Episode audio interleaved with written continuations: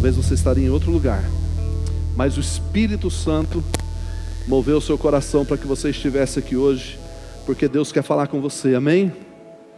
Posso ouvir um amém? Glória a Deus. Estamos retornando nossos cultos à noite, mas a boa notícia é que em breve nós começaremos um culto pela manhã também, em nome de Jesus. Temos pessoas que não podem vir pela, à noite, mas podem estar pela manhã, então nós também estaremos ministrando da vida desses irmãos, em nome de Jesus, em breve. Eu não sei se o Cacho falou, mas se a gente fechar esses blocos, nós conseguimos uma economia em torno de mil reais a cada milheiro, né? Aproximadamente. Cada bloco hoje está em torno de quatro reais. E a cada mil blocos seria uma economia de mil reais saindo por três. Né? E as canaletas também. Então, eu creio que o Senhor vai prover. Deus já nos abençoou nas regiões celestiais em Cristo Jesus, e essa provisão já chegou também em nome de Jesus. Amém? Diga, pode me usar, Senhor. Glória a Deus. Você que não pegou o carnê, pegue o carnê com o caixa após o culto. Esteja contribuindo, participando. Tenho certeza que o Senhor te abençoará grandemente. Nenhuma semente que a gente lança no reino é em vão. Nenhuma semente que a gente lança para abençoar a vida de alguém, de alguma pessoa, de suprir a necessidade de alguém é em vão. Todas as sementes que nós lançamos, sejam elas financeiras, por atitudes, palavras, elas nos voltarão. Elas voltarão para nós. Toda semente que a gente lança, ela tem retorno. Toda semente dará um retorno. Porque a terra que você lança, ela te dará um retorno. E eu quero louvar a Deus né, pela vitória do Fábio. Cadê o Fábio? Ali, fica em pé aí, Fábio. Vamos dar uma salva de palmas para Jesus. Fábio venceu o Covid, passou dias bem difíceis de luta. Deus abençoe, filho. Seja bem-vindo. Já está de volta ao culto, né? Depois de uma guerra muito grande, nós entramos em intercessão e oração e o Senhor concedeu vitória.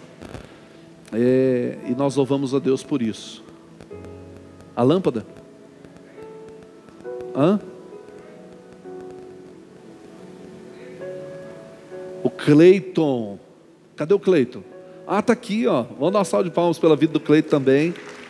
Que venceu o Covid. Glória a Deus. Nós louvamos a Deus pela tua vida, Cleiton. Também passou dias ali. Nós ficamos na brecha, orando. O Cleitinho entrou em desespero. Mentira, né, Cleitinho? Mas nós entramos em oração pela tua vida e nós louvamos a Deus por isso. Eu sei que alguns o Senhor recolheu, alguns o Senhor levou e nós sentimos isso. Infelizmente, no mundo todo isso está acontecendo, mas é a nossa geração que está enfrentando essa batalha. E nós precisamos entender o que, que Deus tem para fazer em relação a tudo isso. Eu louvo a Deus. É, você que não vacinou, procure os, os postos de vacina, vá se vacinar. Eu estava brincando, brincando não, eu estava falando sério. O pessoal, o senhor tem que vacinar, já chegou a sua idade. Eu falei, cara, mas eu quero vacinar com a Janssen. Aí a, o Júnior de um lado, meu filho de um lado, que pai, o senhor não tem que escolher vacina, não. Eu falei, cara, mas eu queria vacinar com a Janssen. Eu falei, mas você não pode escolher vacina, você tem que vacinar. Aí eu falava para um, falava para outro, e o pessoal dava uma dura, né? Eu falei assim, eu falei, realmente eu não posso escolher vacina, mas eu posso orar. Falei, Senhor, não quero ficar tomando agulhada, não. Aí eu vim para o escritório e orei falei, Senhor, eu quero a Janssen, dá um jeito. Falei, estou falando, eu estou falando sério, Deus, em nome de Jesus.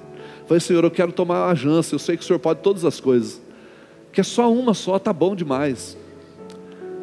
E aí eu cheguei sexta, né, amor? Adriana? Terra, Adriana, terra, terra. Amor? Terra? Adriana está no céu. e eu cheguei sexta-feira, eu falei, Adriana, vamos correr à tarde? Eu falei, vamos. Aí quando deu umas 5 horas, eu falei, não, tem que vacinar hoje. Tem que vacinar hoje. E tem que vacinar hoje. Deu uma inquietação, falei, vamos embora, onde que tem? Ah, no, no parque Ayrton Senna até as 8 da noite. Peguei o carro e parti para lá. E a hora que chegou a minha vez, eu falei, que vacina vocês estão aplicando hoje? Ela falou, é a Janssen. Falei, aleluia, vai ser só uma agulhada. Então eu não podia escolher vacina, mas eu podia orar, né? então eu orei, só recebi uma picadinha. Glória a Deus. Mas estamos vacinados. E é importante, sabe o que está acontecendo aqui em Campo Grande? Muitas pessoas, principalmente os idosos, eles estão esquecendo de tomar a segunda dose.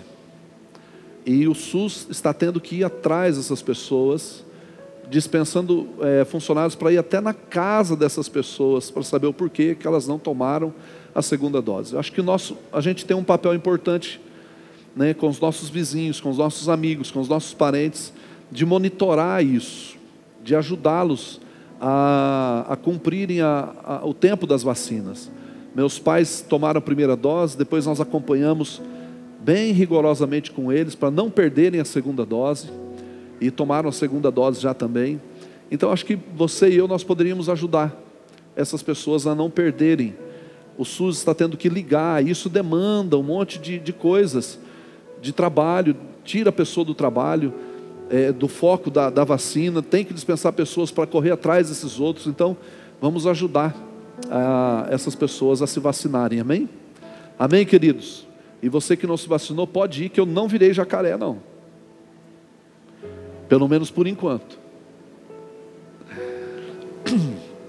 Abra sua Bíblia, segundo Reis, capítulo 5. Hoje nós vamos começar uma série nova. Ministramos durante dois meses é, sobre conhecendo Deus em meio às tempestades da vida.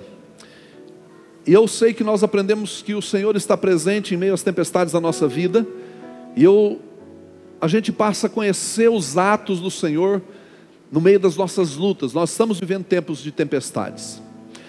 E essa semana o Espírito Santo falou fortemente comigo sobre uma série que nós vamos começar hoje chamada Mais que Vencedores. Nós vamos ministrar talvez um mês ou dois sobre o tema mais que vencedores. Mais que vencedores. O apóstolo Paulo diz lá em Romanos que nós somos mais que vencedores em Cristo Jesus. Mas mais do que vencedores sobre o quê? Em quê? Como mais que vencedores? Então nós vamos quando você lê Romanos 8 você vai perceber que ele está falando que nós somos mais que vencedores nos tempos de fome, nos tempos de lutas, nos tempos de tribulação, nos tempos de luto, em todo o tempo. Em todo o tempo.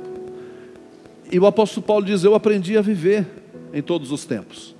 Aprendi a viver no meio das lutas, aprendi a viver no meio das dificuldades, no meio das, do tempo de bonança, eu aprendi a viver. E uma coisa que o Espírito Santo colocou no meu coração foi sobre isso, sobre o que nós iremos nos tornamos mais que vencedores. Quais as coisas nesse tempo, nesse tempo, nesses dias que nós precisamos vencer para sermos mais que vencedores. Sabe, a palavra mais que vencedor é duplamente vencedor é mais do que um vencedor. Então você não é só um simplesmente um vencedor. Você é mais do que vencedor. Mas sobre o que? Sobre que circunstâncias? Quais as coisas que nós, como seres humanos, lutamos diariamente e que precisamos vencer na nossa vida? Quais são as suas lutas diárias? Quais as coisas que mexem dentro da sua alma, mexem na sua mente, no seu coração diariamente? Constantemente você se depara com elas e que você sente que você precisa vencer. Você sente que você precisa vencer. Então nós vamos tratar esses temas aqui nesse tempo, para que quando a gente terminar essa série, você entenda e saia daqui mais do que vencedor. Amém? Posso ouvir um amém? Diga, eu sou mais que vencedor em Cristo Jesus. Olhe para o seu irmão e profetiza, com voz de profeta para ele, diga: Você é mais que vencedor em Cristo Jesus. Fala que nem aqueles pentecostal mesmo. Eu nasci no Pentecoste. Então olha para ele e diga: Epa, terra, você é mais que vencedor em Cristo Jesus. Amém? Você é, diga eu sou mais que vencedor. Nós precisamos crer nisso. crer no que falamos, crer no que liberamos, mas nós precisamos viver o que falamos. Permitir que passemos pela experiência da cura, da libertação, da restauração, daquilo que nos atormenta diariamente. Nós somos fisgados muitas vezes por determinados sentimentos, por determinados pensamentos, por determinadas atitudes que depois que somos fisgados, dificilmente nós conseguimos sair daquele anzol. E eu creio que o Espírito Santo está aqui nessa noite para nos ajudar a sair desse anzol, amém? Para nos ajudar a sair desse anzol, para nos ajudar a vencer essas lutas. Olhe para o seu irmão e diga: Você tem o Espírito Santo.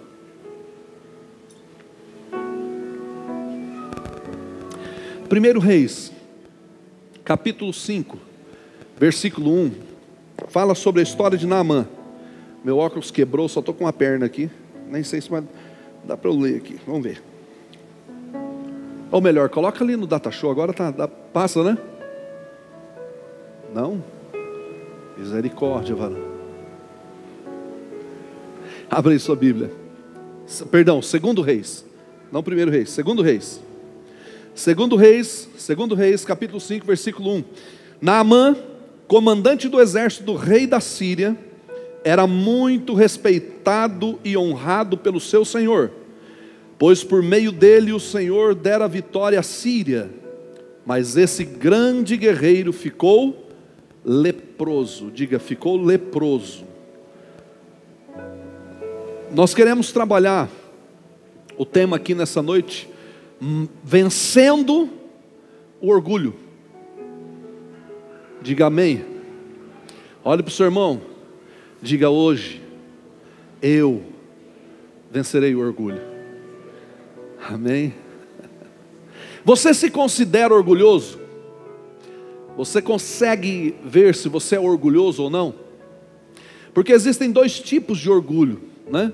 O orgulho que é acompanhado da soberba e o orgulho que é uma expressão que a gente usa e está relacionada ao nosso brio, à nossa honra, às nossas conquistas. Um exemplo, fiquei orgulhoso de ver o meu filho vencer ou passar na prova da, do vestibular. E, e existe o orgulho, que é aquele que endurece o coração para o aprendizado, que endurece a mente, né? que encarcera a alma do homem para o crescimento, que é aquele orgulho onde nós muitas vezes não gostamos, por exemplo, de ser repreendidos, de sermos ensinados, é o orgulho onde eu penso que sou dono da razão, onde o ser humano pensa que ele é dono da verdade. Então, o orgulho ele é perigoso. Diga, o orgulho é perigoso. Nós vamos tratar desse orgulho perigoso aqui. Do que a gente entende por orgulhoso, por soberbo. Então, a palavra orgulho, ela pode ser vista tanto como uma atitude positiva, como negativa, dependendo então das circunstâncias. Assim, o termo a ser empregado, pode ser empregado tanto como sinônimo de soberba e arrogância, quanto para indicar dignidade ou brio ou honra, como eu disse aqui. Então, o orgulho, esse orgulho que nós vamos tratar, nós vamos tratar desse orgulho que tem na sua raiz também a soberba. E esse orgulho ele é perigoso.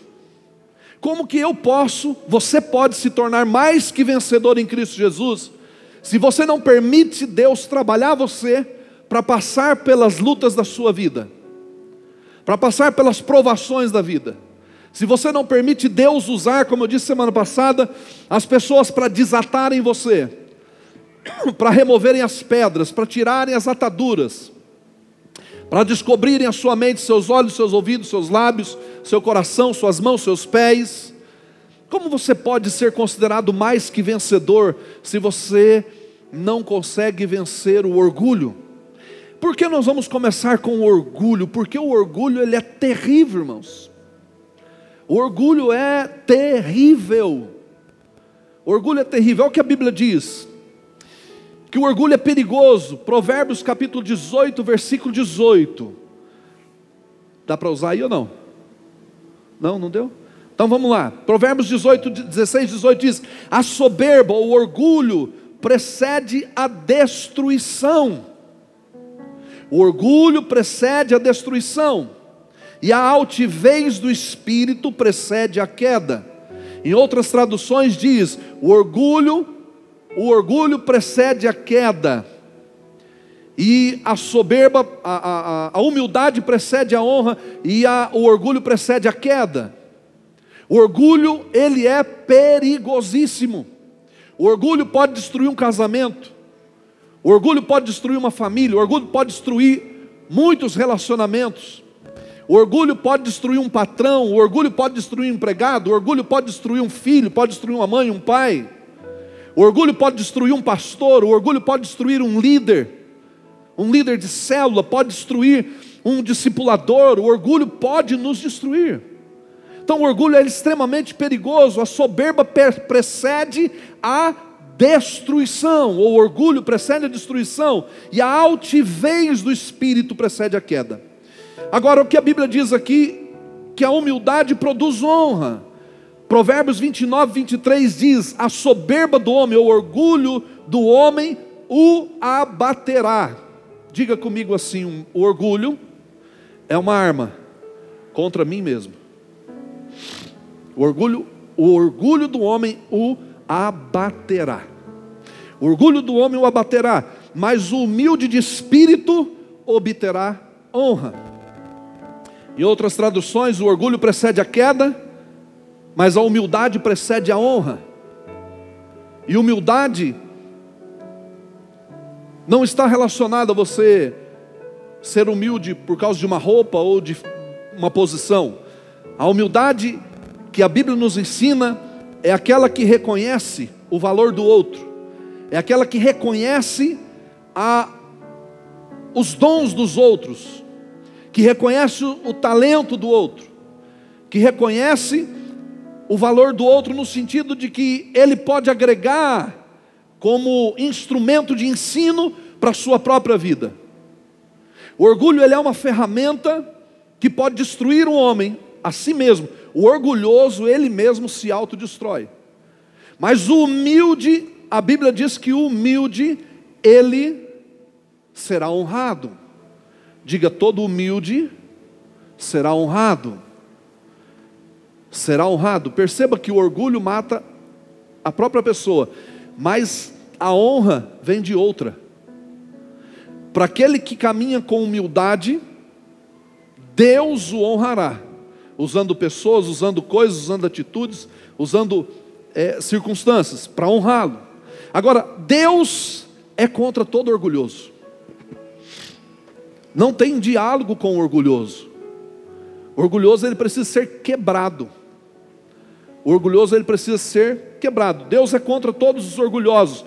A Bíblia diz lá em 1 Pedro 5, do 5 ao 6: Semelhantemente vós, os mais moços, sede sujeitos aos mais velhos.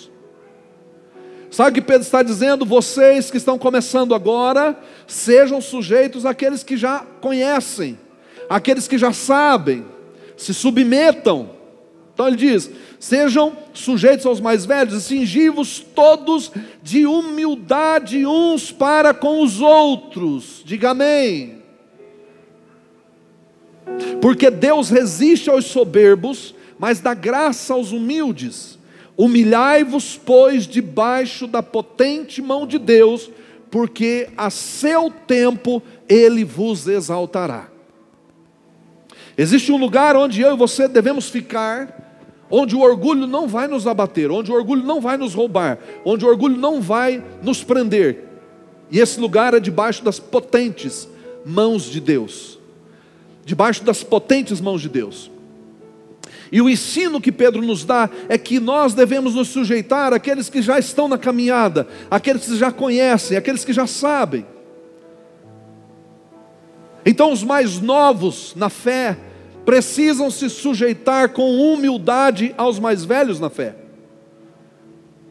Os mais moços se sujeitarem aos mais velhos, e essa regra também se, se, pratica, se aplica claramente aos mais novos na questão etária da faixa etária Você se submete aos mais velhos, você se sujeita, porque os mais velhos podem te ensinar, tem bons conselhos para te dar. Então, Pedro está nos ensinando isso. Então o orgulho ele pode nos separar de Deus. Então Deus, Deus resiste aos soberbos ou aos orgulhosos. E o orgulho pode separar-nos de Deus e das outras pessoas. A Bíblia diz em Lucas 18, 14: Digo-vos, digo-vos que esse desceu justificado para a sua casa, e não aquele, porque todo que a si mesmo se exalta será humilhado, mas aqui, aqui, o que a si mesmo se humilha será exaltado. Posso ouvir um amém? Dois homens orando. Um chegou diante do Senhor e arrotou toda a sua arrogância. Eu sou isso, eu sou aquilo. Não sou como esse pecador aqui atrás de mim, publicando. Esse homem aqui pecador, não sou como ele. E o pecador que estava atrás dele gritava: Senhor, tenha misericórdia de mim eu sou um pecador, eu preciso do teu perdão. E aí Jesus pergunta: qual desses dois saíram justificados da presença do Senhor? E eles disseram: aquele que se arrependeu, aquele que se humilhou. Jesus disse exatamente isso, porque um se exaltou, um exaltou-se a si mesmo. Isso aqui fala de orgulho espiritual. Pessoas que têm orgulho da sua espiritualidade. Orgulho porque ele ora mais, orgulho porque ele jejua mais, orgulho porque ele lê mais, orgulho porque ele tem dons. Existe um orgulho espiritual, e você tem que tomar cuidado com isso. Obrigado, filho. Você tem que tomar cuidado com esse orgulho, porque Deus vai te conceder dons, Deus vai te capacitar para as coisas, Orgulho porque ele toca melhor que os outros músicos. Orgulho porque a voz dele é mais bonita ou dela é mais bonita porque ele canta melhor. Orgulho. Nós temos que tomar cuidado com o orgulho espiritual. Porque Deus nos concede dádivas, mas para servirmos uns aos outros.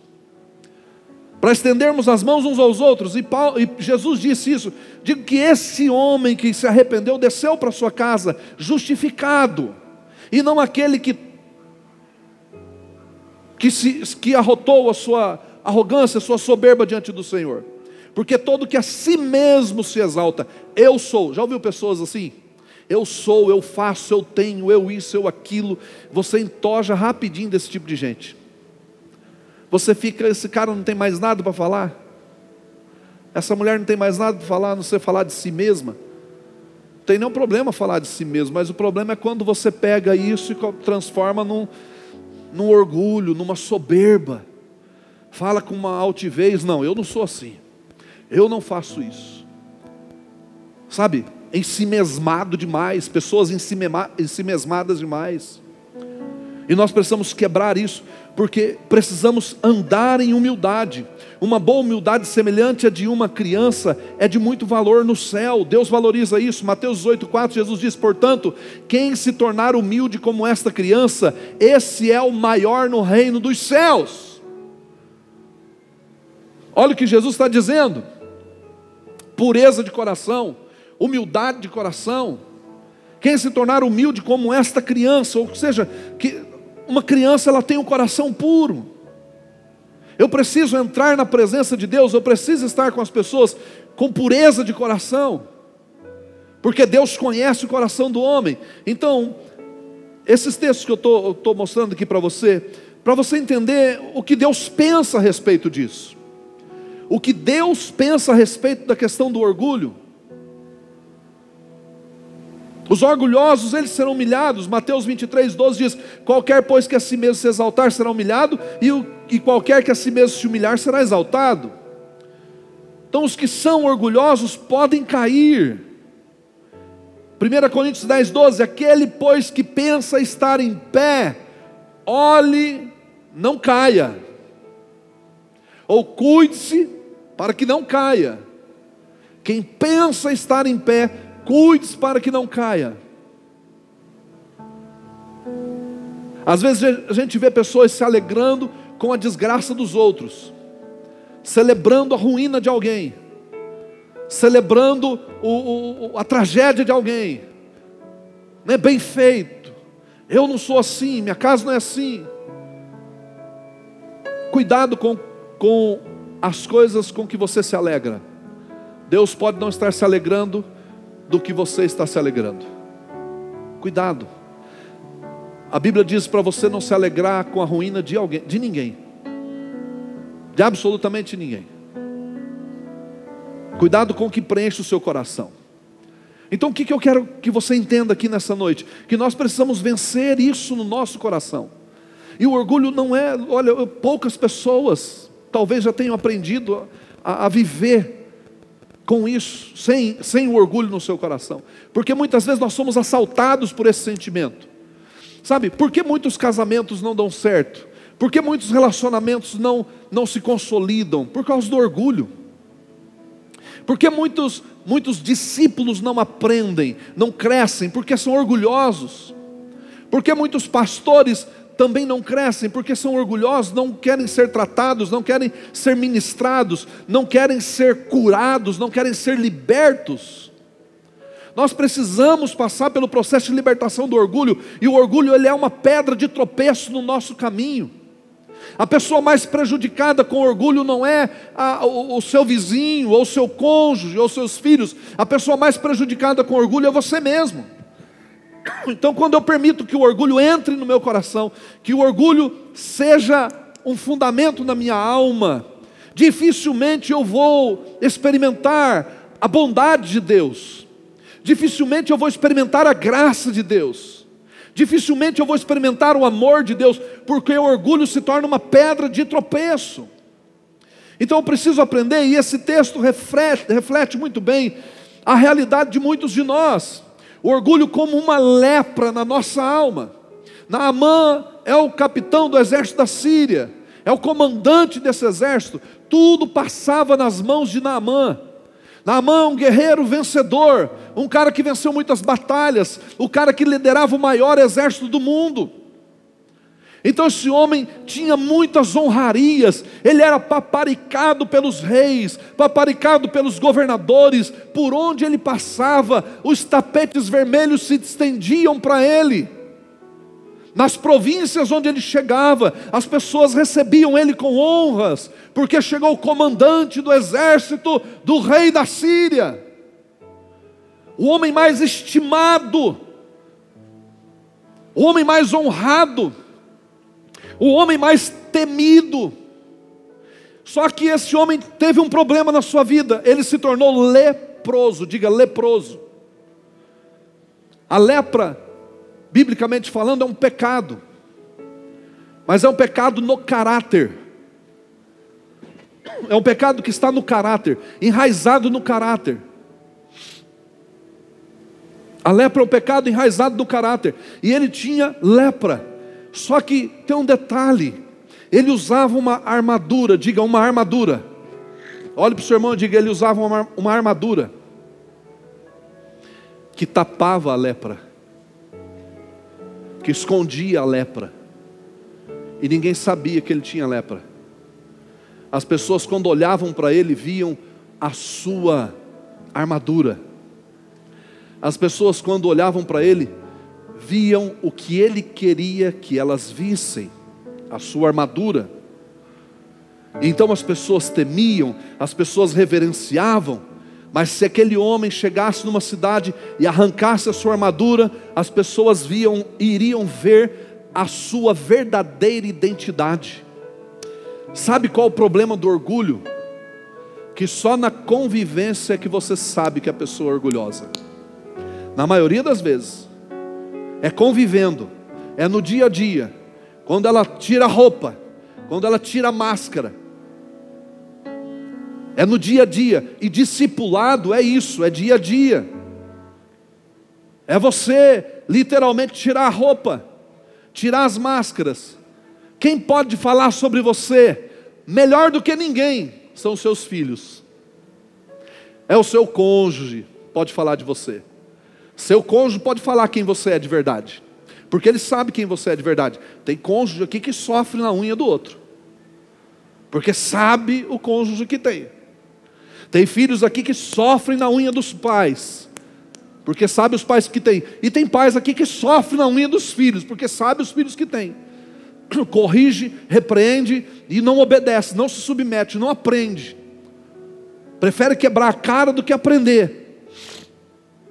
Tem filhos assim, tem pais assim, tem cônjuges assim e tem amigos assim. Amigos orgulhosos, amigos soberbos. Sabe? É só no dia a dia que você vai descobrir com profundidade quem são as pessoas. E o orgulho é uma coisa que nós podemos esconder em encontros imediatos, em, em, em, em, relacionamentos instantâneos. Você consegue esconder, passei por ali, fui nesse culto, e glória a Deus, aleluia, que bom que você está aqui, mas você foi embora, eu não sei o que você vai fazer na sua casa, não sei quem é você no seu trabalho, não sei quem é você na escola, na faculdade, eu não sei quem é você. Então o que você vendeu aqui foi uma coisa, mas tua casa sabe quem você é. As pessoas mais próximas de você sabem quem você é. Então, eu não sou perfeito, eu tenho falhas. Eu tenho que guerrear também contra o orgulho. O orgulho ele é terrível. O orgulho ele é terrível. Só que eu não posso ser orgulhoso. Ainda que uma correção venha doer, ainda que você venha é, chiar ali, né? ainda que você venha espernear como uma criança na correção, mas depois, se você se arrepender e pensar bem, você deixa Deus te endireitar. Por isso Naamã era reverenciado. E um dia, uma menina judia que ele levou para sua casa como escrava, disse: Ah, se o meu senhor soubesse que há profeta em Israel, ele seria curado dessa lepra. Quem era a menina? A menina que estava na casa dele era uma escrava, uma empregada, trabalhava lá. Era uma escrava. E essa menina via a sua nudez. Ou seja, via ele sem armadura. Via sua lepra.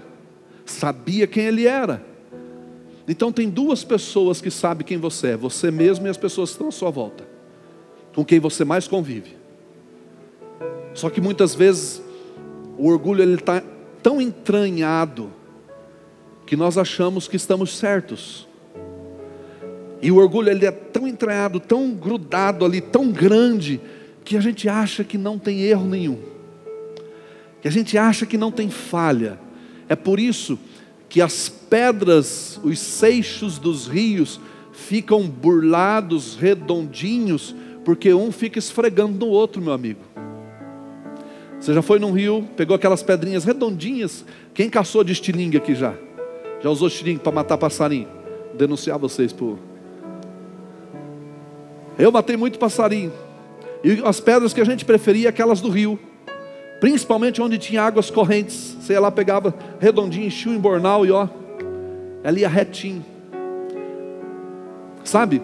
Porque elas estão ali, uma batendo na outra, uma rolando, roçando na outra, uma trabalhando na outra, e elas ficam perfeitas. Se você não se relacionar, se não, você não crescer nos seus relacionamentos, dificilmente você vai ser tratado no seu caráter. Pessoas que se escondem demais têm problemas no seu caráter. Você precisa se abrir com alguém.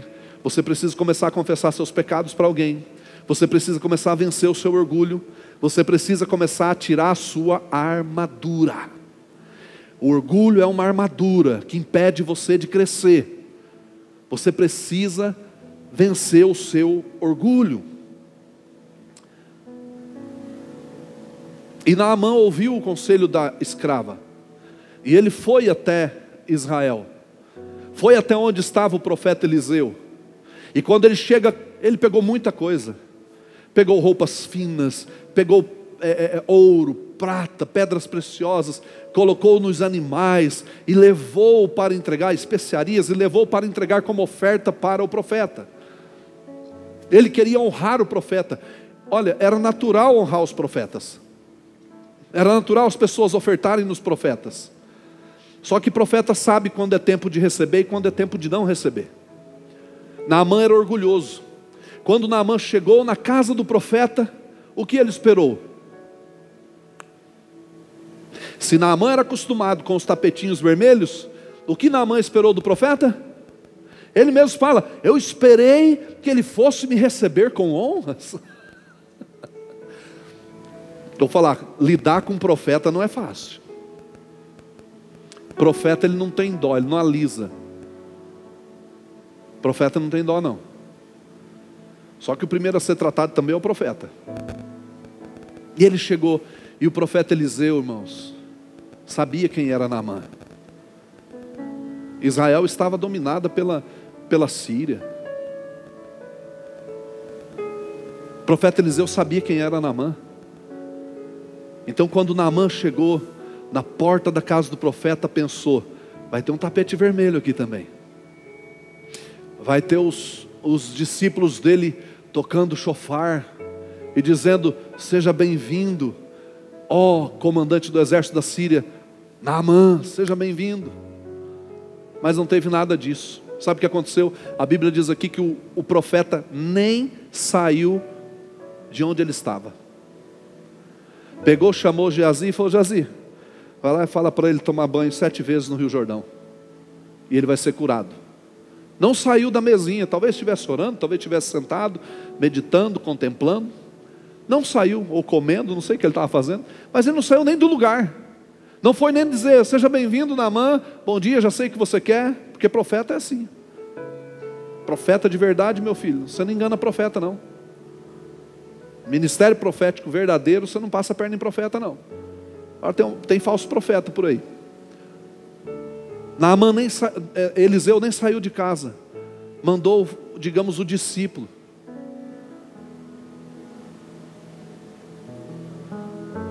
É como se, vamos dizer aqui, pegar por baixo, o prefeito da cidade viesse aqui no gabinete, vim falar com o apóstolo Brignoli, eu pedisse para o secretário, lá atender ele falar para ele, fazer isso e isso.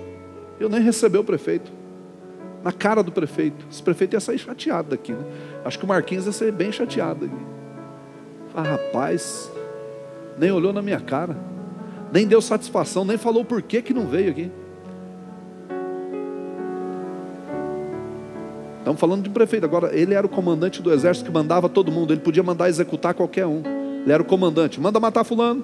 Ó, oh, não gostei do Eliseu, manda matar o Eliseu. Ele podia fazer isso. Mas ele não fez, né? Você está entendendo? Quem está entendendo, diga amém. Você está esperando uma coisa. Você está esperando ser honrado. Então a primeira coisa que eu aprendo aqui: se submeta. Não reivindique honra de ninguém. Eu não reivindico honra de ninguém. Ensinar sobre honra é uma coisa, reivindicar a honra é outra. Quem te honra é Deus. Agora você deve honrar. Você e eu devemos honrar as pessoas, devemos honrar a autoridade, sim. Devemos honrar pai e mãe, é o primeiro mandamento na Bíblia, mas reivindicar a honra não. Foi o que Eliseu queria, é, é, o Naamã queria, que Eliseu o honrasse. Estou esperando o tapete vermelho, estou esperando ser honrado. Você está trabalhando, eita Deus, você está trabalhando no reino, você está aqui, apóstolo Brinhol, eu estou contigo já faz 21 anos, sou aqui, estou andando junto. O senhor nunca falou nada, o senhor nunca reconheceu. O senhor nunca me deu um cargo. Sabe? Eu não quero honra de ninguém, não, eu quero honra dele. Porque eu sei que um dia ele nos honrará. A Bíblia diz que ele nos coroará. Então tá bom. Mas às vezes as pessoas, não digo que isso está acontecendo aqui não. Mas talvez se tem, né? Misericórdia, varão. Queria tanto ser ungido a pastor. Queria ser ungido a, a líder de alguma coisa. E o pastor nunca ungiu. Nunca me agradeceu a gente não faz para homens, irmãos. A gente faz para Ele. Amém? Você não está trabalhando para mim, não. Eu não estou trabalhando para você. Eu tenho que te amar sem esperar nada em troca. Você tem que me amar sem esperar nada em troca. Nós temos que trabalhar, fazer a obra com Deus sem esperar nada em troca dos outros. O que, que os apóstolos receberam em fazer a obra de Deus? Foram mortos, perseguidos. Se eles foram, quem sou eu para reivindicar alguma coisa? Naamã queria reivindicar isso. O orgulho quer reivindicar honra, o orgulho quer reivindicar tapete vermelho, o orgulho quer reivindicar posição, o orgulho quer reivindicar reconhecimento. No reino de Deus nós andamos na contramão. Lá fora, lá na empresa onde você trabalha, você tem que pensar nessas coisas, em crescer lá dentro, em ser honrado dentro da sua empresa, mas no reino de Deus não funciona assim não. No reino de Deus é diferente. Eu faço sem pensar em ser honrado, eu faço sem pensar em ser amado, eu faço por amor a Ele, eu faço para Ele e com Ele. Naamã queria essa honra, o profeta nem saiu. O que, que, que o profeta estava fazendo aqui? Deus estava usando o profeta para quebrar o coração de Naamã. Você não é ninguém, não, meu filho. Você é comandante do exército, mas agora você chegou na casa de um profeta e aqui é homem de Deus, e aqui nós trabalhamos com o Senhor. Você não é ninguém, você não é nada, você é um leproso. Você é um leproso, e não honrou, mas deu a solução para ele. Disse: Vai, mergulha no Rio Jordão sete vezes. E o que eu aprendo aqui primeiro? Se submeta, diga amém. A cura para o orgulho é aprender a se submeter, se submeter aos conselhos, se submeter ao discipulado, se submeter à orientação, se submeter ao patrão. Para de falar mal do seu patrão, para de falar mal da sua empresa, para de falar mal dos seus funcionários. Que isso, gente? Você quer que Deus abençoe você, mas você é falso. Na frente do patrão, uma coisa, virou as costas, você molenga. Virou as costas, não trabalha mais. Patrão chegou, eu me lembro lá no sítio. Enquanto meu pai estava com a gente, a gente estava carpindo, trabalhando, cuidando da lavoura. Meu pai virava as costas, a enxada caía no chão. Aí o meu irmão olhava, o pai já foi? Já. Passou, sumiu. Quando a cabecinha do meu pai sumia, a gente corria para o rio que tinha do lado de baixo e ia tomar banho. E tá, e tá, e aquele sol, e a gente tomando banho no rio, o cabelo saía duro, Aí a gente fingia que carpia um pouquinho, quando via que ele estava para chegar, pai está chegando, e a gente corria lá trabalhando. O pai falava, mas vocês não fizeram nada? Fizemos. Onde vocês estavam? Não, a gente estava carpindo, estava aqui. E o olho vermelho de tanto tomar banho no rio. Aquela cara vermelha queimada do sol. Eu falei, vocês estavam tomando banho no rio, rapaz? Não, a gente não estava não. Estava sim, vocês não fizeram nada aqui não. Era uma briga. É assim, o patrão vira as costas, o cara já folga. Mas na frente do patrão uma coisa, não, você tem que ser na frente e sem ele.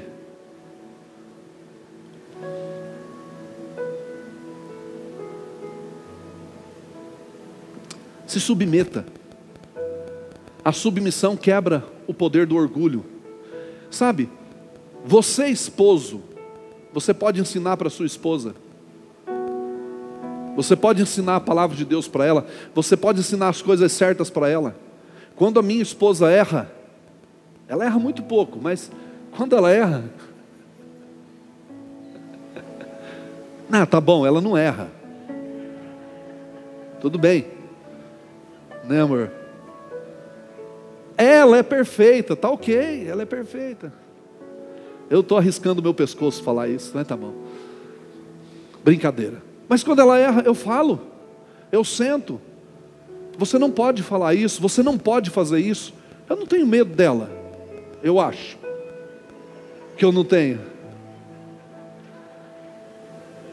É que quando eu vou falar, eu falo longe, né? Amor.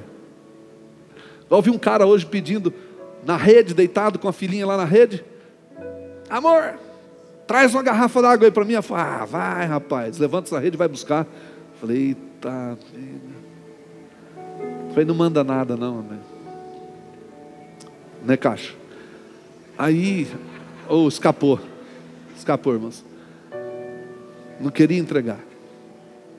Mas é que a maioria dos homens sabe disso. Não, lá em casa quem manda sou. Então muda o sofá de lugar, eu quero ver. Muda, chega lá e fala, a partir de hoje, esse sofá vai ficar aqui na cozinha. Hum, meu irmão. Tá bom. Se submeta. Essa palavra é para mim e para você, para vencer o orgulho. Mas isso é fato, verdade. Quando ela erra, eu falo, eu tenho obrigação de corrigi-la. Eu tenho obrigação de falar a verdade para ela, de não deixá-la incorrer nos mesmos erros que ela comete. E quando eu erro, ela me corrige. Então, o papel no casamento é um corrigir o outro, um alinhar o outro, um ajudar o outro a vencer o orgulho. E não é fácil ser corrigido. Os filhos têm que aprender a se submeter aos seus pais, a honrar pai e mãe, a aprender com o pai e com a mãe. E muitas vezes os pais estão aprendendo com os filhos também. Isso isso me cura do orgulho, isso vai curar você do seu orgulho, isso vai quebrar o poder do orgulho dentro de você, quando você aprender a se submeter, a se submeter. Segunda coisa, a obedecer e não questionar.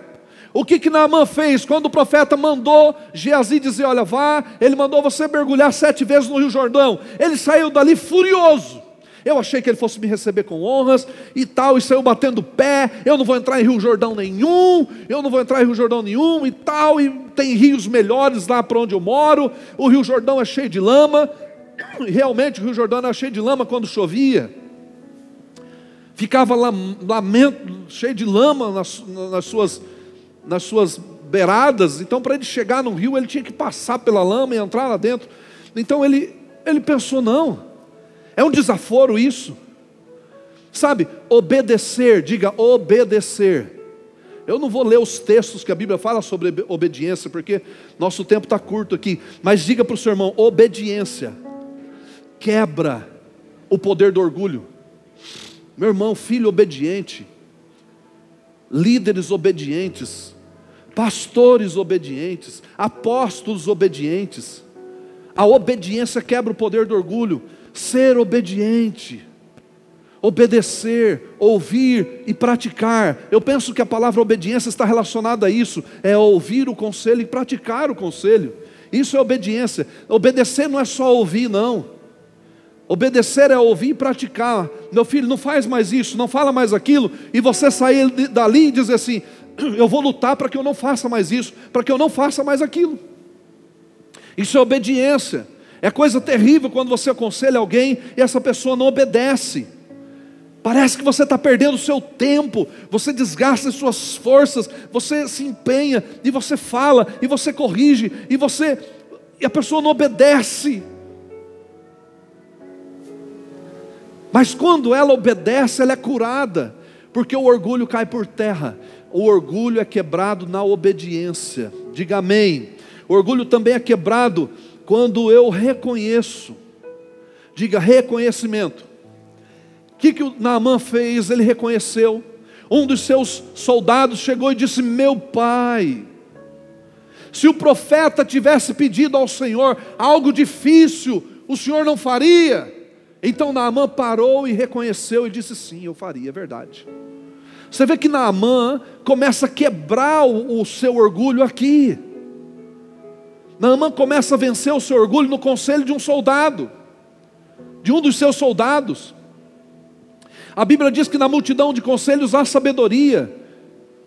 Então, quando Naamã para para ouvir, ele diz: Você tem razão. Ele está dizendo: Você tem razão. Ele reconhece o valor do soldado. Quem é o soldado para dar conselho para o seu rei, para o seu senhor, para o seu comandante? Mas esse era um soldado íntimo. Esse soldado disse: Meu pai, chamando ele de pai. Disse meu pai: se o, o profeta tivesse te pedido algo pior ou difícil, o senhor não teria feito. Então ele caiu em si e disse: sim, eu teria. Sabe, reconhecer os bons conselhos, reconhecer o amor dos outros, reconhecer o valor dos outros, reconhecer os, o, o, o que as pessoas estão dizendo para você, reconhecer, não existe maior nem menor, existe funções. Eu tenho uma função é, em tal lugar e você tem outra. Existe mais responsabilidade, menos responsabilidade? Não sei. As pessoas têm que aprender a reconhecer, e o reconhecimento é importante. Naamã reconheceu a voz do seu soldado. Reconheça o valor dos outros, reconheça os conselhos dos outros, reconheça quem está ministrando sobre a sua vida.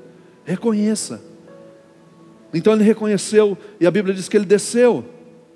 Quando ele chegou no rio, ele tirou toda a sua roupa, entrou no rio Jordão e mergulhou uma vez, duas vezes, três vezes, quatro vezes, cinco vezes. E o comando era para mergulhar quantas vezes? Sete vezes. Ele levantou pela sexta vez. E eu creio que ele pensou: agora é o último mergulho. Agora é o último mergulho. E ele mergulhou leproso na sexta vez, para a sétima vez, ele mergulhou leproso. Mas quando ele levantou, a Bíblia diz que a sua pele parecia a pele de uma criança. Ele foi curado. Quando você reconhece, quando você se submete, obedece e reconhece, vem a cura sobre você. O orgulho já não tem mais domínio sobre a sua vida. Se nós queremos vencer o orgulho na nossa alma, nós vamos ter que aprender a se submeter, a obedecer e a reconhecer. Diga amém. Toda lepra que porventura ainda esteja no seu coração. Sabe, qual, sabe, os empresários são bem-sucedidos porque eles aprendem a ouvir conselhos. Você quer ser um empresário bem-sucedido? Escuta conselho de quem está fazendo. Escuta os conselhos das pessoas ao seu lado. Escuta os bons conselhos, é claro. Você quer ser um, um, um, um estudante bem-sucedido, um funcionário bem-sucedido, um ministro bem-sucedido? Sabe, hoje eu tive uma reunião com o Ministério de, de Dança. Falei sobre duas coisas para eles: não ferir as pessoas, mas não, não permitir que palavras que venham para ferir firam. Guardar o coração. Eu estou fazendo o que com eles? Discipulando, dando bons conselhos para eles, orientando para que eles tenham êxito naquilo que eles estão fazendo, para que eles dancem para o Senhor, adorem ao Senhor através da dança, com, com, com, com, com êxito, com eficácia. E se eles ouvirem, eles não vão ferir as pessoas com palavras, e eles também não serão feridos pelas palavras de ninguém, porque eles vão se guardar e quando que eu não sou ferido? Quando eu entendo quem eu sou em Cristo. Quando nós entendemos a nossa posição no reino. Então, submeter, obedecer e reconhecer são coisas que quebram o poder do orgulho na nossa alma, que quebram o poder do orgulho na nossa mente. E então Deus pode vir com as suas águas e mudar a nossa história, mudar a nossa vida, nós sairemos daqui nesta noite livres de qualquer resquício de orgulho na nossa mente, no nosso coração. Não seremos um povo movido pelo orgulho, ainda que o Senhor faça grandes coisas nesse lugar, e eu sei que Ele fará grandes coisas. Esse lugar, as nações virão nesse lugar. Quantos creem nisso? Querido, se prepara, porque em breve você vai estar brigando para arrumar uma cadeira aqui para sentar. Se prepara, em breve você vai estar, meu Deus, cheguei atrasado. Pois é, você vai ter que esperar o próximo culto. Meu Deus, cadê? Diga amém. É verdade. Nós teremos, estamos estabelecendo aí para o ano que vem a nossa conferência de missões, internacional de missões. E nós teremos pastores internacionais pregando aqui, e pessoas de outras nações que virão para esse lugar. Eu creio. Esse lugar foi chamado para ser um ministério apostólico para as nações. Então ele vai tocar as nações, como já tem tocado a África, mais de 80 igrejas na África. Ele tem tocado e vai continuar tocando em nome de Jesus. Vai tocar a Europa, vai tocar a América. Eu creio nisso. Então se prepare. Agora, isso tudo vai acontecer porque nós vamos decidir mergulhar nessas águas, nas águas que curam, nas águas que saram, nas águas que libertam, nas águas que transformam. Essas águas vão transformar a sua vida no nome de Jesus. As águas, Jesus disse: aquele que tem sede, venha a mim e beba, e rios de água viva fluirão do seu interior. São dessas águas que Ele está nos chamando para beber para mergulhar com profundidade.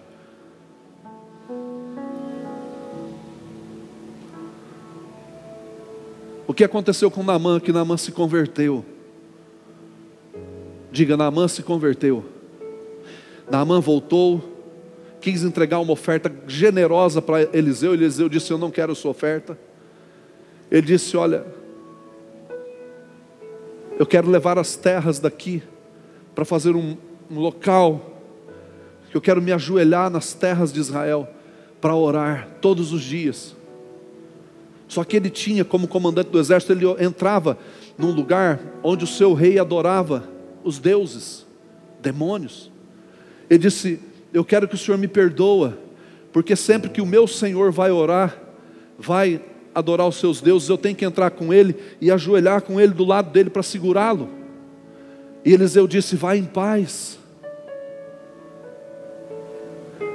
Ele não estava pecando em entrar com o seu rei, com o seu senhor, no lugar de adoração dos deuses dele lá. Mas ele saiu de Israel da presença de Eliseu convertido, transformado. A partir daquele dia, Naamã estava curado da lepra e Naamã estava convertido no coração. O que estava impedindo a conversão de Naamã era a sua lepra. O que está impedindo você de avançar talvez seja a sua lepra, talvez seja o orgulho, seja a soberba. O que está impedindo você de avançar, de crescer, seja alguns resquícios dessas coisas dentro de você, e você vai ter que abrir mão delas, vai ter que aprender a ouvir as pessoas, vai ter que aprender a ouvir seu líder da célula discipulado, seu pastor, ouvir seu patrão, ouvir bons conselhos, ouvir seus amigos. Você vai ter que aprender. Não é todo mundo que a gente ouve, não, irmãos. Não é todo mundo, não. Você tem que saber quem você ouve também. Mas é, eu quero que você aprenda a ouvir. Não permita que o orgulho seja um impedimento para que você não cresça, para que você não seja restituído, não seja abençoado. Hoje, em nome de Jesus, esse orgulho vai cair por terra. Se você crer, diga amém. Coloque-se em pé. Vamos orar. Diga: Eu sou mais do que vencedor sobre o orgulho. Diga: O orgulho não vai dominar a minha mente e o meu coração. Aleluia.